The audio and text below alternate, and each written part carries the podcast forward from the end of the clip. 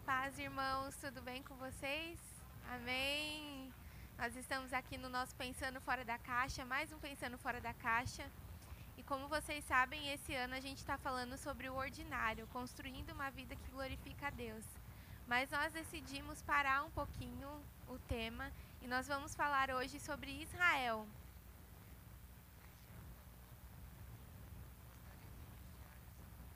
Pode passar, Pamela. Acho que todo mundo tá, de alguma forma, já está sabendo o que está acontecendo em Israel. E a gente decidiu conversar um pouco sobre o que é esse conflito, né? E por que nós devemos orar por Israel. Você sabe por que você deve orar por Israel? Então nós vamos hoje descobrir juntos, amém? Antes de começar, nós vamos orar. Amém? Senhor meu Deus, muito obrigada por estarmos aqui, Pai, na tua casa mais um momento para aprendermos da tua palavra e aprendermos um tema tão importante, um tema tão sensível, que é falar sobre Israel, Pai. Por isso, Senhor, nos capacita com o teu Espírito Santo, Pai, e que possamos sair daqui, Senhor, com informações que são preciosas, até para sabermos como orar, Pai. Eu te agradeço, Pai, em teu nome. Amém. Amém. paz do Senhor, tudo Amém. bem? Como a Jennifer falou, é, nós pausamos, né, e, e trouxemos aí esse assunto sobre Israel. E por que devorar por Israel, né? Pode passar, Pamela, Danilo, quer dizer, desculpa. Uh, Salmo 122, é, versículos 6 ao 9. Desculpa, já está ali. É, Orai pela paz de Jerusalém. Prosperarão aqueles que te amam. Interessante a gente já para aí, né? A palavra diz que prosperarão aqueles que te amam. Então já tem uma promessa aí, né? Quem amar Jerusalém prosperará. Uh, haja paz dentro de teus muros e prosperidade dentro dos teus palácios. Por causa dos meus irmãos e amigos direi: haja paz em ti. Por causa da casa do Senhor, nosso Deus, buscarei o teu bem. Então, novamente ali no versículo 9, por causa da casa do Senhor, nosso Deus, buscarei, buscarei o teu bem. É, em Jerusalém, lá atrás, né, é, nós vamos falar um pouquinho sobre a história do povo de Israel na Bíblia, mas foi construído dentro de Jerusalém o templo do Senhor. Então, sabe o templo lá que Salomão construiu para o Senhor, né? Davi teve esse desejo, mas não foi ele que construiu, foi Salomão. Foi em Jerusalém. Então ali diz: Por causa da casa do Senhor, nosso Deus, buscarei o teu bem. Então ali existia a casa do Senhor, o lugar escolhido uh, para a construção do templo. E que lá atrás, antes disso, havia sido o local onde Abraão ofereceu Isaac né, como sacrifício ao Senhor. Quando o Senhor proveu o cordeiro ali, Isaac não foi sacrificado, mas foi no mesmo lugar onde foi construído anos depois a casa do Senhor. Então, é a palavra do Senhor nos dizendo, né, em primeiro lugar, a importância de nós orarmos por aquele lugar que fisicamente né, esteve ali a casa do Senhor. Pode passar? E aí, a importância de Israel segundo a Bíblia. Eu vou fazer um resumão, um resumão, espero que, que ainda continue sendo claro, mas da história do povo de Israel né, ao longo da Bíblia. Então vamos abrir o início de tudo em Gênesis 12, 1, 3.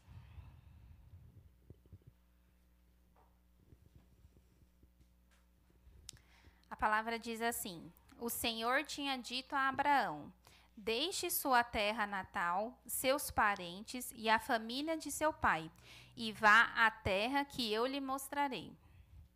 Farei de, ti, de você uma grande nação. O abençoarei e o tornarei famoso, e você será uma bênção para outros. Abençoarei os que te os que o abençoarem, e amaldiçoarei os que o amaldiçoarem. Por meio de você, todas as famílias da terra serão abençoadas. Então aqui, né, o Senhor chama um homem que é Abraão e lhe faz essa promessa. É, ele separou Abraão, dá essa promessa que da descendência de Abraão é, todas as, as, famílias seriam benditas. Então ali começou, ele escolheu um homem e deu a promessa a Abraão. E aí Abraão tem dois filhos, né, uh, Isaac e Ismael. Ismael foi filho de Agar, que era a escrava, que era a serva de Sara. E Isaac foi o filho da promessa, foi o filho que o Senhor prometeu entregar a Abraão e Sara. Né? Então, a, essa palavra se cumpre através da descendência de Isaac. É, depois a gente vai abrir mais, só que hoje, né, a, a, os muçulmanos eles têm como descendentes, eh, são descendentes de Ismael, né, e eles também consideram-se eles os filhos da promessa como descendentes de Ismael, tá? Então depois a gente vai explicar melhor. E aí Abraão teve Isaac, Isaac teve Jacó, e de Jacó ele teve doze filhos. E aí, numa época de, de fome ali na terra, ele foi para o Egito através da vida de seu filho José. Outra história. é, então, o povo né, dessa descendência lá, o povo que começou com Abraão, ficou no Egito. E no Egito eles foram cativos, né, foram escravos por 400 anos, até que o Senhor levanta né, um servo dele que é Moisés, para libertar esse povo e para dizer: olha, agora vamos iniciar o cumprimento daquela promessa que eu dei a Abraão.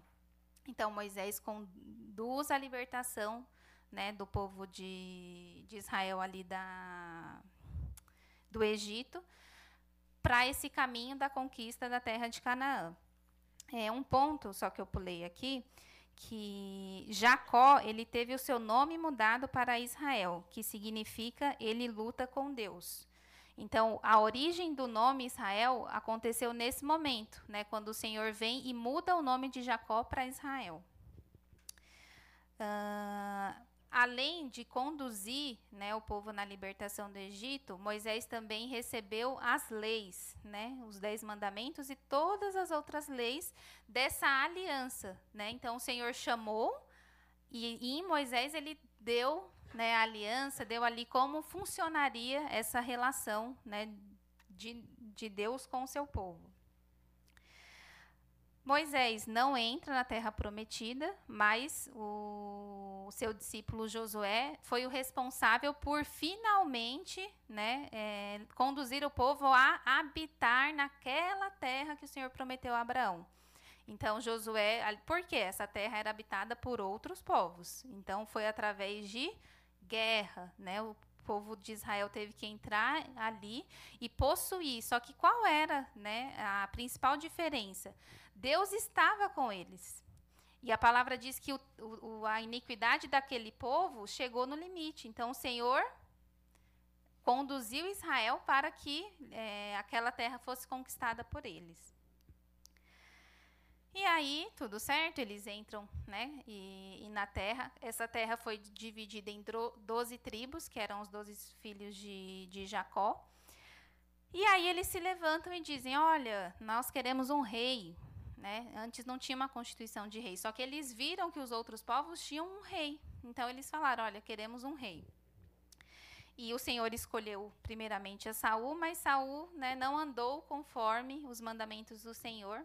E Deus levantou Davi, né, um homem segundo o coração de Deus, para liderar. E aí entra quando Davi tem o desejo de construir, construir um templo, mas isso se cumpre através da vida do filho dele, Salomão. É, Salomão, por um tempo, andou né, na presença do Senhor, mas infelizmente o abandonou.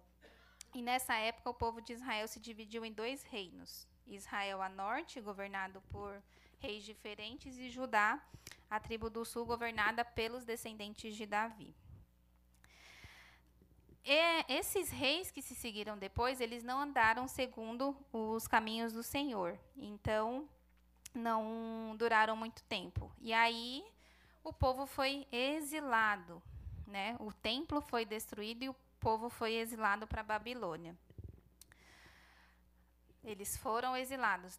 O que isso significa? Eles saíram, eles foram levados para longe daquela terra, terra Canaã. E, nesse momento, o templo né, que Salomão construiu também foi destruído. Depois de 70 anos ali uh, em exílio, ou seja, distantes da sua terra, o povo recebe autorização para voltar e eles construíram um novo templo para o Senhor. Só que daquela época uh, para cá, alguns judeus já ficaram uh, longe, né, não voltaram todos os judeus ali para a terra de, de Israel. E aí, um ponto nessa história que eu acho interessante frisar, vou pedir para o Danilo abrir Esther 3, 8 e 9. Aqui nós vemos uh, a primeira tentativa de exterminar os judeus. Então, o povo não estava né, uh, em Israel e o, e o Ramã, que era um homem que andava ali com o rei, se incomodou porque percebeu que esse povo não seguia né, os mandamentos, não seguia as tradições desse povo. E aí ele diz assim em Esther 3:8. Então Amã foi ao rei Xerxes e disse: Há certo povo espalhado por todas as províncias de seu império que se mantém separado dos demais. Eles têm leis diferentes das leis dos outros povos e não obedecem às leis do rei. Portanto, não é do interesse do rei deixar que vivam. Se parecer bem ao rei, publique um decreto para que eles sejam destruídos. E eu darei 350 toneladas de prata aos administradores do governo para serem depositados nos tesouros do rei.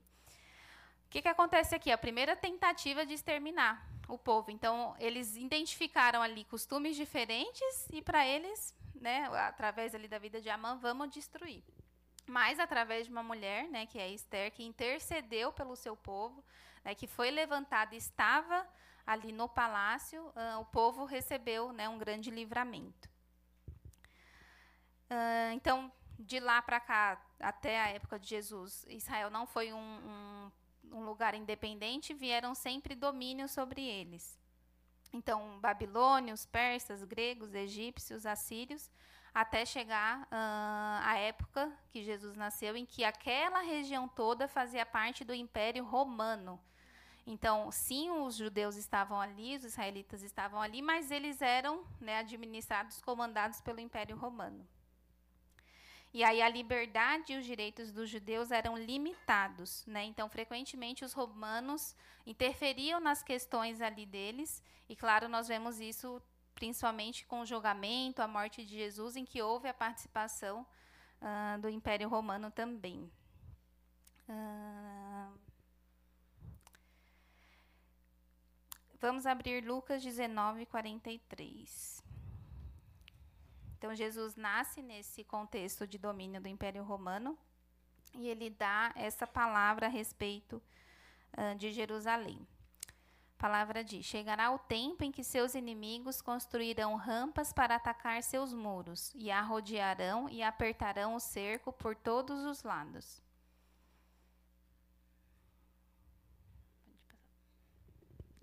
Esmagarão você e seus filhos, e não deixarão pedra sobre pedra, pois você não reconheceu que Deus a visitou. Então, foi uma profecia de Jesus a respeito da destruição do segundo templo né, de, de, de Deus que estava ali em Jerusalém. E isso se cumpriu. Né? Apesar de, na época que Jesus profetizou todos se voltarem contra Jesus, como assim você está profetizando a destruição? Isso se concretizou 70 anos depois é, de Cristo, quando os romanos conquistaram a cidade e decidiram uh, destruir o templo. Durante esse tempo, né, esse exílio, até 1948, essa terra não foi uh, uma terra independente. Ela passou a ser dominada por passou pelo domínio dos otomanos, cruzados, domínio islâmico. Então essa região, após a destruição do Império Romano, ela foi dominada por outros impérios da época, né, entre esses que eu comentei com vocês, e não ficou uh, na, dire, na, no comando né, de nenhum judeu, de nenhum descendente ali de, de Abraão.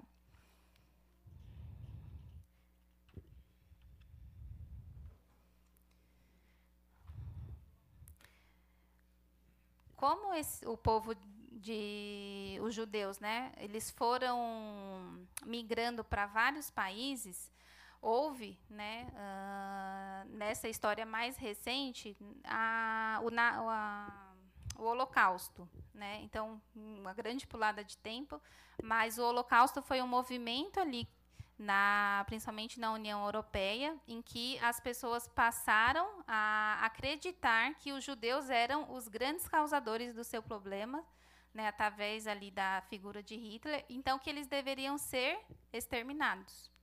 Então foi um, um momento assim de muita morte, muitos judeus morreram. Eu não vou entrar no mérito porque a explicação do porquê, né, do, do início e do porquê isso aconteceu, mas novamente foi uma tentativa de exterminar os judeus e uma tentativa uh, desumana, literalmente, né, em que coisas ocorreram de absurdas em relação, né, e eu não sei quem tiver interesse, mas eu já assisti algumas coisas muito fortes, então, para quem não, não tem muito preparo, eu nem recomendo, porque assim, você pensa como o ser humano é capaz de fazer né, algo tão ruim contra outro, e tudo, e isso em nome da perseguição, em nome da morte.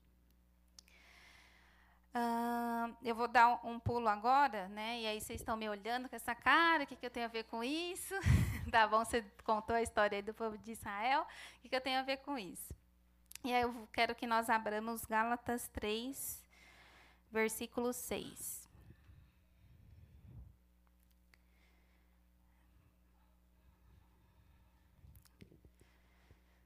A palavra diz assim: da mesma forma, Abraão creu em Deus e isso foi considerado justo. Logo, os verdadeiros filhos de Abraão são aqueles que creem. As Escrituras previram que esse tempo em que Deus declararia os gentios justos por meio da fé.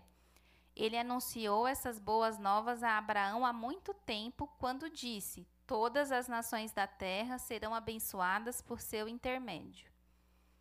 Portanto, todos os que creem participam da mesma bênção que Abraão recebeu por crer. Então, aqui nós entramos na história.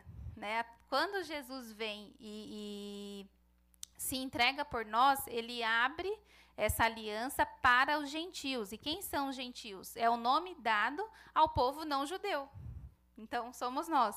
E aí a palavra diz que todos os que creem. Volta ali.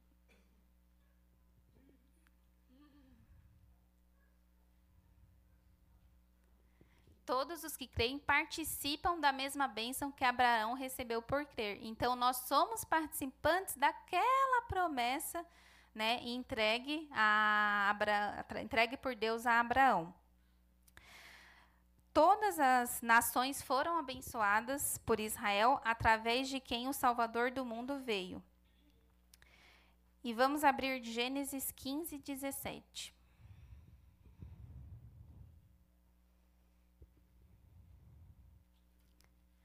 Quando o sol se pôs e veio a escuridão, Abraão viu um fogareiro fumegante e uma tocha ardente passarem por entre as metades das cardaças. Então o Senhor fez uma aliança com Abraão naquele dia e disse: Dei essa terra a seus descendentes, desde a fronteira com o Egito até o grande rio Eufrates. A terra hoje ocupada pelos queneus, quenezeus, cadimoneus, Ititas, ferezeus, refaíns, amorreus, cananeus, girjazeus e jebuseus Aqui nós vemos, volta no 17, eu acho. 18, desculpa. A palavra diz que o Senhor fez uma aliança com Abraão naquele dia. O Senhor é um Deus de mentira, não é, né? O Senhor é um Deus que cumpre as suas promessas. Então, quando Deus fez essa aliança com Abraão, e quando nós voltamos na palavra de, de Gálatas e entendemos que nós somos descendentes, nós sabemos que o Senhor manteve, né, e cumpre essa aliança. Então, o Senhor que fez essa aliança com Abraão, que fez essa aliança conosco, ele é fiel e ela se mantém até hoje. Então, isso faz parte da nossa conexão com a terra física de Israel. Porque nós somos filhos de Abraão através da fé, através de Jesus Cristo, e a promessa feita sobre aquela terra física também se estende a nós, ainda que estejamos né, a quilômetros de distância. E né, nós três tivemos a oportunidade de estar em Israel, e a primeira vez que eu estive lá, eu lembro que foi uma das coisas que me constrangeu muito, porque a, a história né, do Senhor com o seu povo se iniciou lá. E, dura, e como essa mensagem, né, atra, principalmente através de Jesus, ela nos alcançou aqui no Brasil. Porque vamos ser sinceros, fisicamente são quilômetros, eu nem sei quantos mil quilômetros de distância. Mas é tão forte, tão poderoso que não importou. Né? Jesus veio e, e nos conectou, nos, nos enxertou, não independente da, nossa, da onde nós nascemos, da nossa cultura, enfim. Então, nós fazemos parte dessa promessa, né? Então, se o Senhor tem uma promessa para Israel, ela se estende a nós, né? E isso é muito importante. E aí, vamos abrir Romanos 11.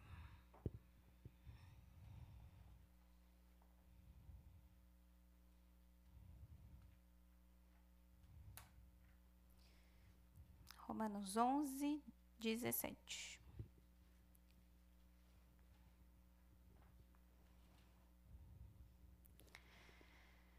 A palavra diz: Mas algum desses ramos, alguns do povo de Israel, foram cortados. E vocês, gentios, que eram ramos de uma oliveira brava, foram enxertados na árvore.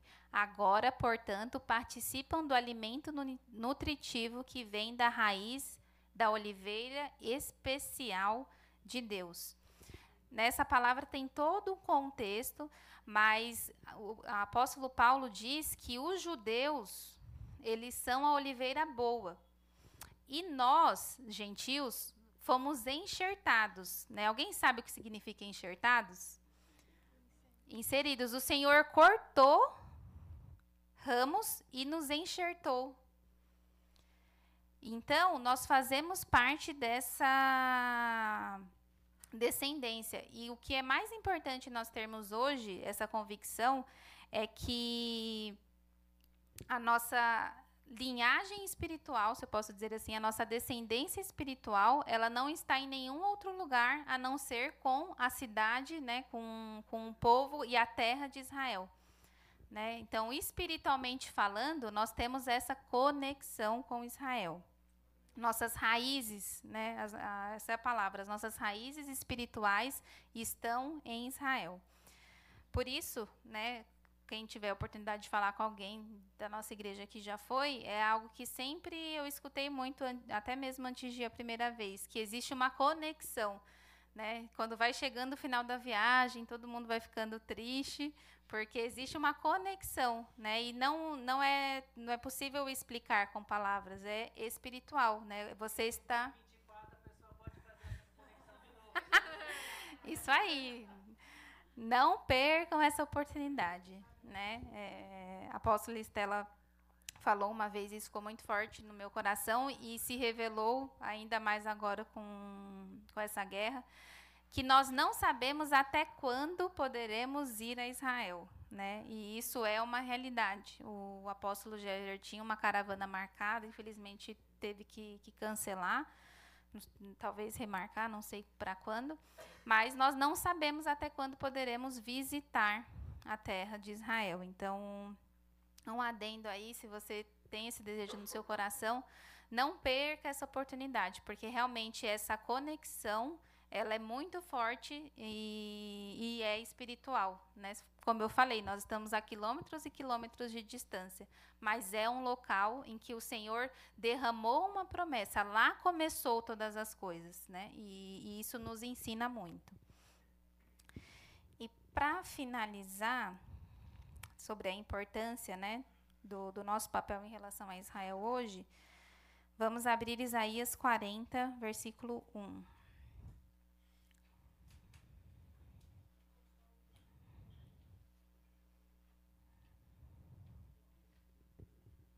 Consolem, consolem meu povo, diz o seu Deus.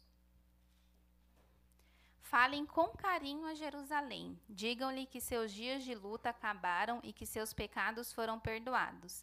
Sim, o Senhor a castigou em dobro por todos os seus pecados. Ouçam, uma voz clama: abram caminho no deserto para o Senhor. Preparem para nosso Deus uma estrada reta na terra desolada. Volta no 1 para mim. Uh, o Senhor diz, né? Consolem, consolem o meu povo. Essa é um mandamento, não era para o próprio povo, concordam? Porque como o povo, o povo iria confortar o próprio povo. Essa é uma palavra que os outros deveriam confortar o povo de Israel. Então, esse também, né, em meio a tantas outras palavras que nós podemos uh, ter, é um chamado a nós que não somos os judeus, não temos essa descendência né, é, sanguínea, judaica, mas lembrando que nós devemos consolar, orar, interceder pelos judeus, pela terra de Israel. Amém? E só um uma observação aqui. Uh, um dos, dos principais motivos né, de Jerusalém ser uma cidade tão visada é que ela é importante para as três principais né, religiões do mundo. Então, a primeira, que somos nós os cristãos, porque ali né, é, é todo a, o, o berço de Jesus, de onde ele esteve, de onde ele pisou, de onde foi o seu ministério e também né, a respeito das profecias do final do, dos tempos. Nós não vamos entrar nesse mérito, né, e eu até digo por mim, porque é uma área de conhecimento que nós precisamos nos aprofundar, mas as profecias dos finais do tempo têm muita relação com a terra de Israel. Né? Então, nós precisamos sempre voltar os nossos olhos para lá para compreender o que está acontecendo lá, porque isso reflete em todo mundo, inclusive nós. Então, existe uma, uma relação muito direta. Para os muçulmanos, é uma das três cidades sagradas para os muçulmanos, para a religião, religião islã, porque foi o local que o profeta Maomé, que é o profeta que eles acreditam, eh, se elevou aos céus, né, se ascendeu aos céus. E para os judeus, por, por ser a cidade onde eh, foi construído o templo de Deus e onde eles tem né, a expectativa de construir e que né, é bíblico também, né, a, a, construção do terceiro templo. Amém?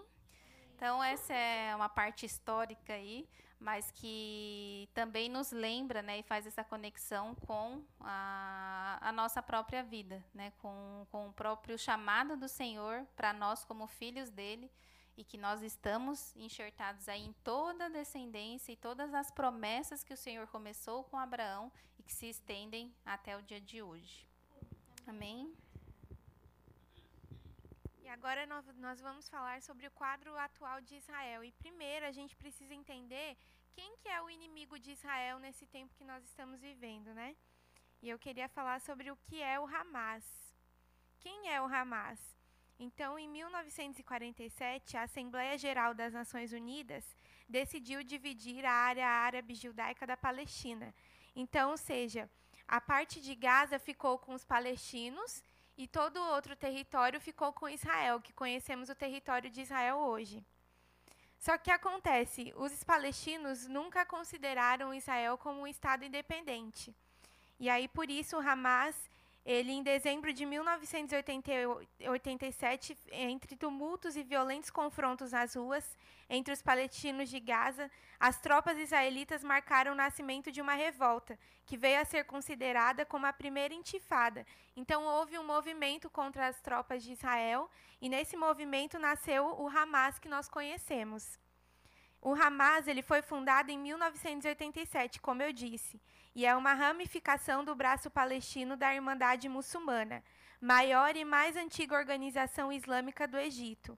O Hamas tinha inicialmente o duplo propósito de implementar uma luta armada contra Israel, esse é um dos propósitos de Hamas, como também estabelecer, oferecer programas de bem-estar social aos palestinos. E aqui eu quero deixar uma observação, porque nós sabemos que são atentados terroristas que eles provocam, tá? Então, as, eh, os palestinos acreditam que existe o programa de bem-estar social, mas isso, na verdade, é só para é, acobertar os atos terroristas do, do Hamas. E aí, muito, maior de muitos grupos militantes islâmicos da Palestina, o Hamas controla a faixa de Gaza desde 2007 e prega a destruição de Israel. Em árabe, o nome mais conhecido do grupo é uma sigla para Movimento da Resistência Islâmica. E aí o Hamas ele venceu as eleições legislativas em 2006 e derrotou o movimento rival Fatah. À medida que o Hamas assumiu o controle das instituições remanescentes da Autoridade Nacional Palestina, estabeleceu um poder judicial e criou instituições autoritárias. Então, eles venceram as eleições lá na faixa de Gaza e eles dominaram essa região. E aí, a partir disso, foi criado instituições autoritárias uma verdadeira ditadura, porque se a gente pensar, os especialistas mesmo falam que o Hamas também reprime os meios de comunicação social de Gaza, o ativismo civil nas redes sociais, a oposição política e as organizações não governamentais. Então, hoje eles lideram, mas com repressão. Se estima que no Hamas tenha cerca de 30 mil combatentes e a maioria deles fanáticos na determinação de defender o território palestino. E eles têm uma vantagem estratégica. O Hamas, ele conhece profundamente os túneis, os porões, os bunkers e ruelas da faixa de Gaza. Por isso que até para Israel, estrategicamente, é complicado é, estabelecer um controle sobre a faixa de Gaza.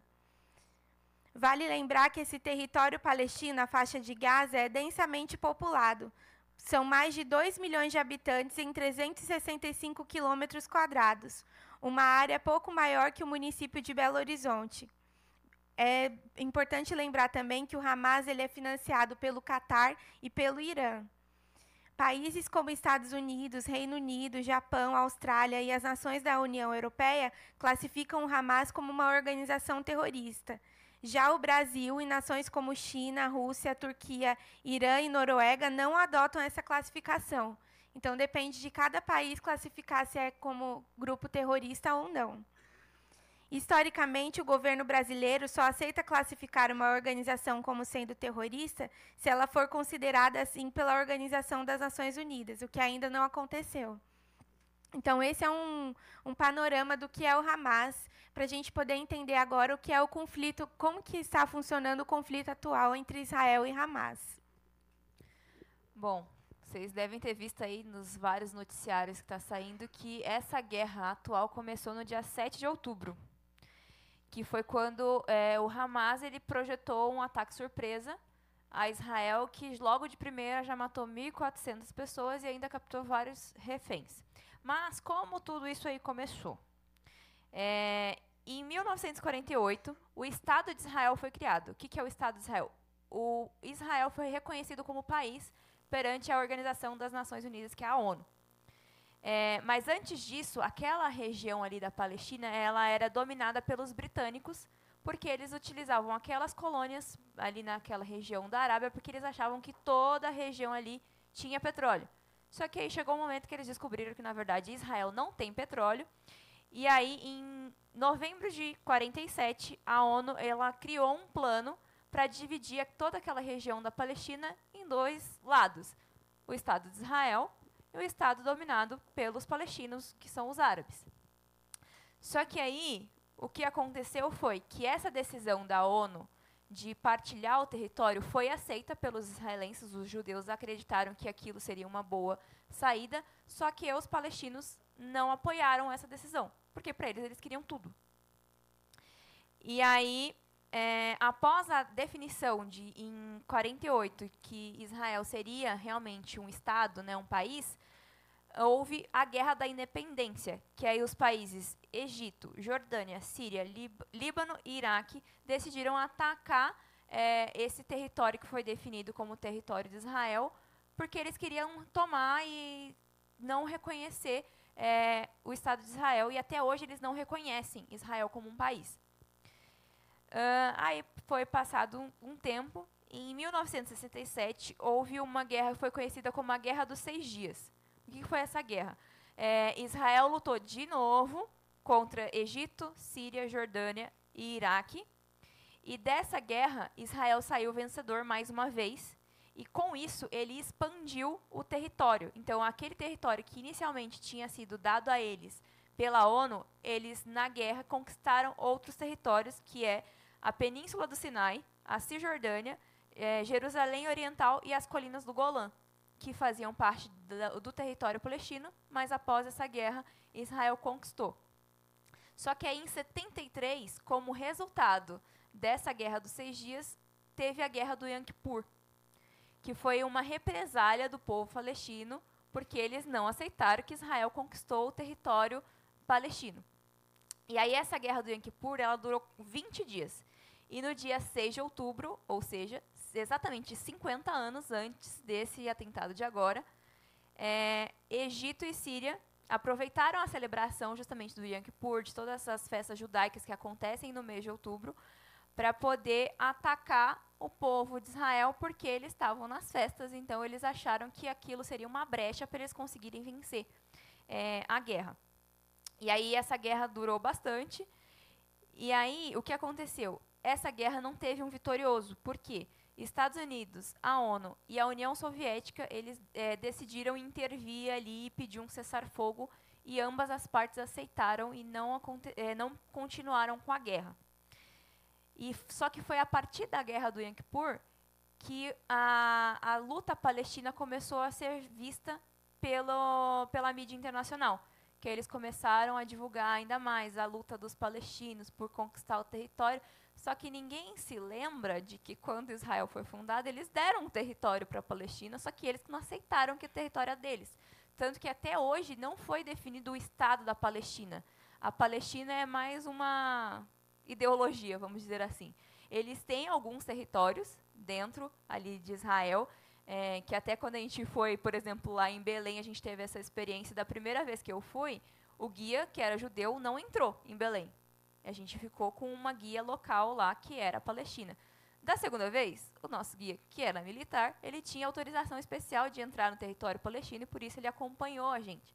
Mas entre o próprio povo, eles têm essa organização muito bem definida. Não tem uma guerra entre o próprio povo. Cada um tem o seu território lá e cada um vive na paz.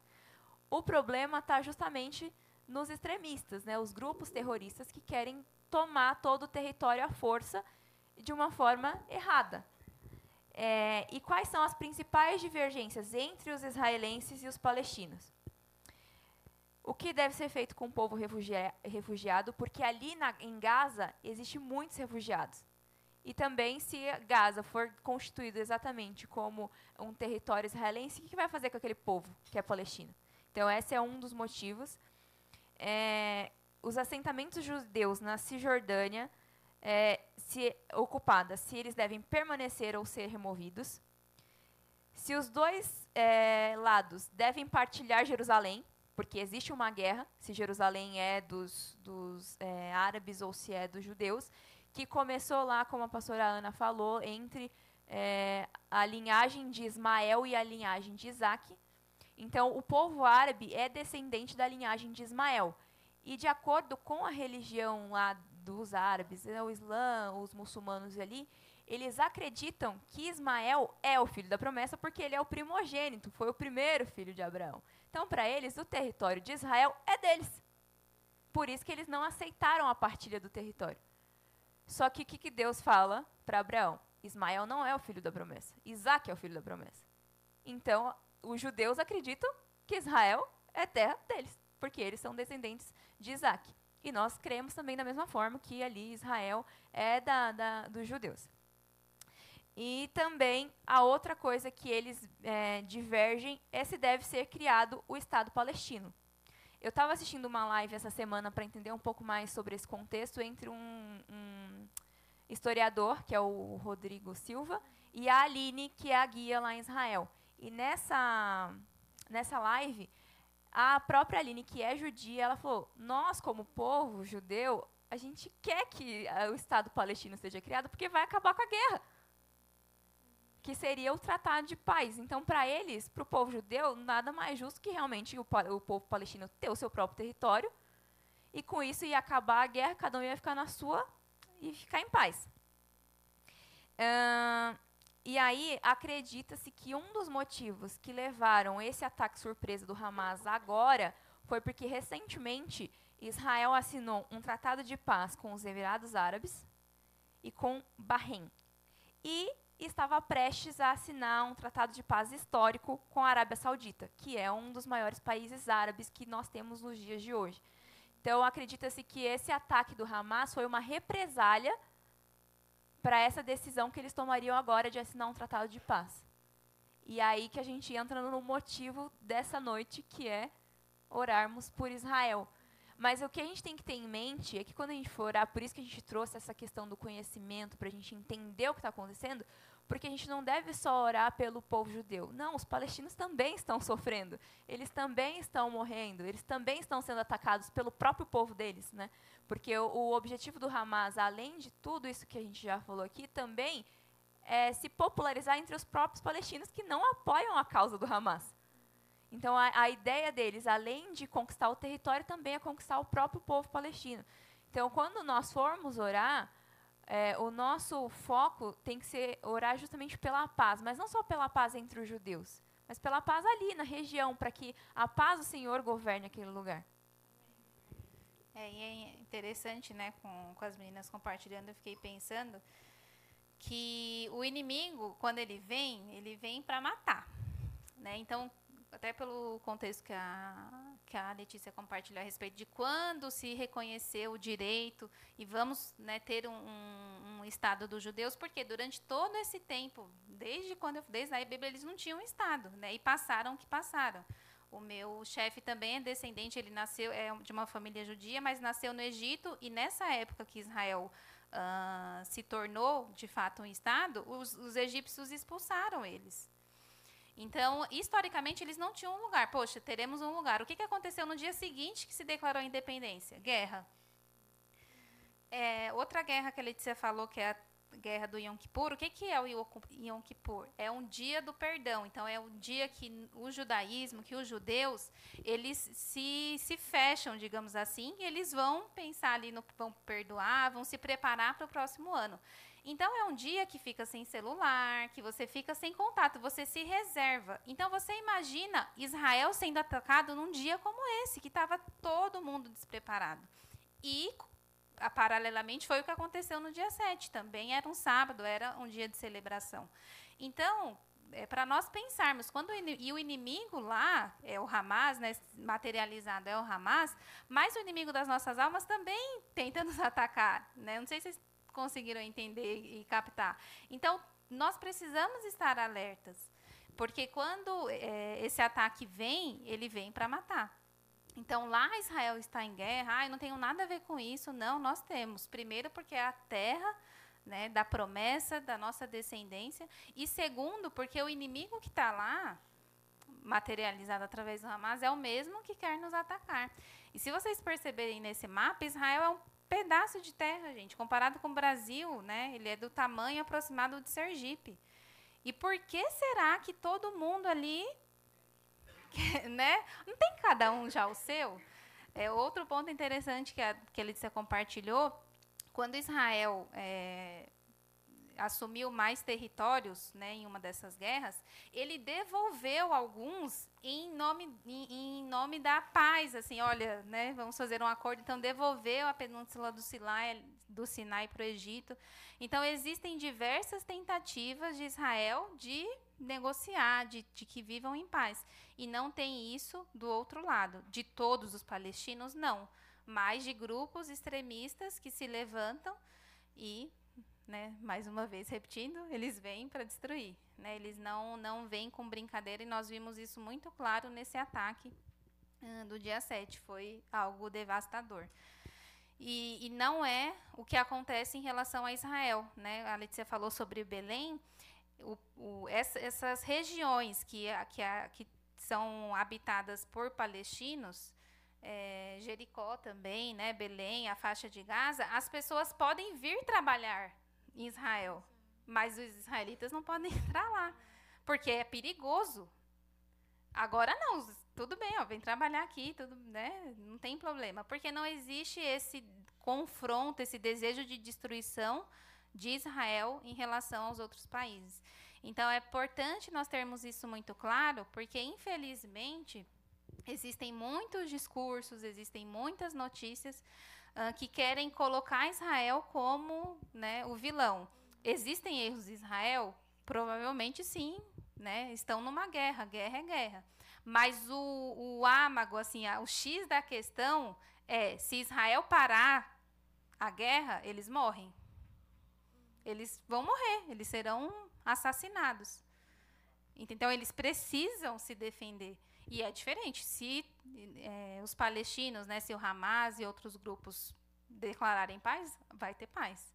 Mas enquanto isso não acontece, Israel precisa se defender. Né? Pensa na casa de vocês, na família de vocês. Se levanta o inimigo. em nós não há o desejo de matar, mas você vai deixar a sua casa ser invadida? Então, nós precisamos ter isso em mente, né, do, do que está acontecendo lá e trazer para né, nós. Fazemos parte dessa descendência, temos essa raiz né, espiritual com Israel. E, então, primeiro, nos posicionando né, em oração, né, nós estamos distantes, mas vamos pensar aí no, em como as pessoas que vivem lá estão nesse momento. Então, de nos colocarmos como intercessores e de abrir os nossos olhos, porque o que está acontecendo lá também reflete nos nossos dias aqui. Amém. Então, vamos nos levantar para nós fazermos um clamor por Israel.